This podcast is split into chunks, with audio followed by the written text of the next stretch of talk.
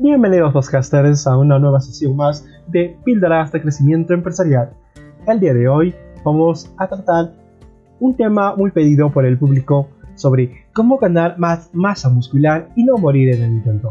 Comencemos. Muchas veces nos hemos preguntado cuando vamos al gym, salimos de él, hacemos nuestro ejercicio, nos esforzamos, pero luego viene aquella pregunta que no nos deja dormir por las noches. ¿Cuánto peso he de levantar antes de tener un bonito cuerpo? Esta bonita silueta que estoy mirando. ¿Cuántas repeticiones debo realizar? ¿O cuántas veces me tengo que comer los gritos de mi entrenador?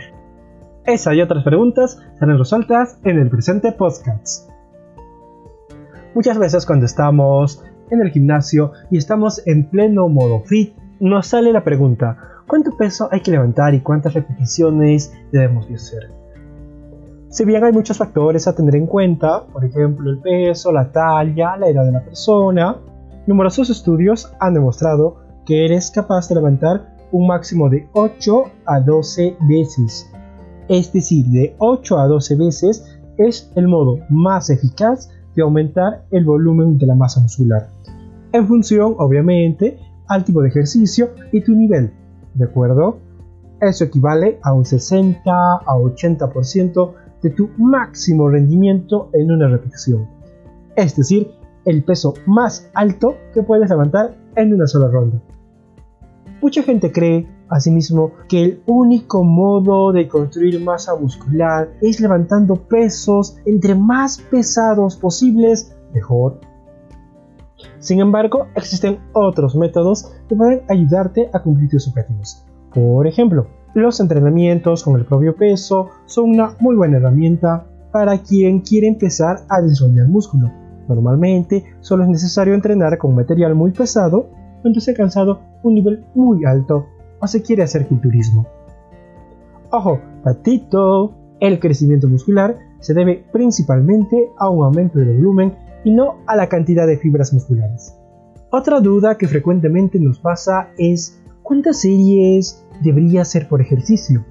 Pues bien, el número ideal de series es un tema muy popular en el mundo del entrenamiento. La cifra, si bien varía mucho en función del nivel de la condición física, lo común es que durante las primeras semanas los principiantes suelen obtener los mismos resultados tanto con entrenamientos de una sola serie como con series múltiples. Pero ojo, hay que recalcar que si bien uno cuando empieza en el gimnasio puede iniciar realizando una sola serie y una sola serie durante un tiempo determinado, no significa que eso le va a dar mejores resultados, puesto que los atletas más avanzados tienen mejores resultados cuando realizan entrenamientos en series múltiples, porque el estímulo del entrenamiento de una sola serie no tiene la suficiente intensidad como para forzar a los músculos para que se adapten. Por lo tanto, si ya has alcanzado un cierto nivel, te recomiendo hacer series múltiples, de 3 a 5 o más, mientras que si recién estás empezando,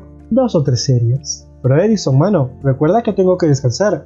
¿Cuánto tiempo hay que descansar entre serie y serie? Diversos estudios refieren que deberías descansar entre 90 segundos y 3 minutos entre las series individuales. Ojo, no es una regla general, pero es un buen concepto a seguir. Por otro lado, otra pregunta también muy inquietante es cuántos días a la semana uno debería de entrenar para lograr ese cuerpo que estás mirando. En general, se suele recomendar dejar tu espacio de tiempo de 48 horas entre los entrenamientos para que tu cuerpo se recupere como es debido. Si eres un principiante, es suficiente con hacer dos o tres sesiones de fuerza a la semana. Tres ya no. Mientras que si eres una persona más avanzada, puedes entrenar entre 3 y 4 veces por semana.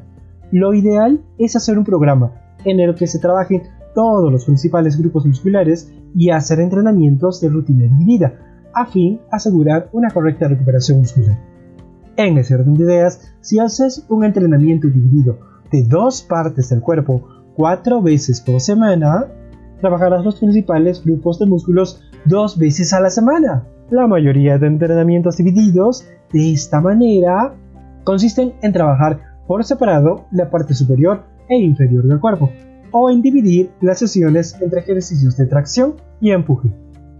Asimismo, una duda muy concurrente que se suele tener cuando uno va al gimnasio es cuánto hay que entrenar para ver los resultados. Pues bien, para cuando empieces a hacer entrenamientos de fuerza, aumentará tu resistencia.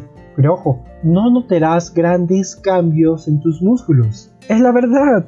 Esto se debe simplemente a que el aumento de tu fuerza inicial se da gracias a una mejor coordinación inter e intramuscular, es decir, se optimizan la activación y la interacción entre tus músculos. La recomendación es que el bloque de entrenamientos debería de durar al menos unas 8 o 12 semanas, o debería ajustarse a la resistencia que se va desarrollando. En otras palabras, que si puedes repetir un mismo ejercicio más de dos veces al cabo de dos semanas, deberías aumentar el peso o escoger un ejercicio más intenso para ese grupo muscular. Como recomendación final, al momento de realizar todos estos ejercicios, asegúrate de hacerlos de manera correcta. Ojo, esto es fundamental. De nada sirve que estés haciendo 5 o 10 flexiones 3 o 4 veces a la semana y el ejercicio está mal hecho.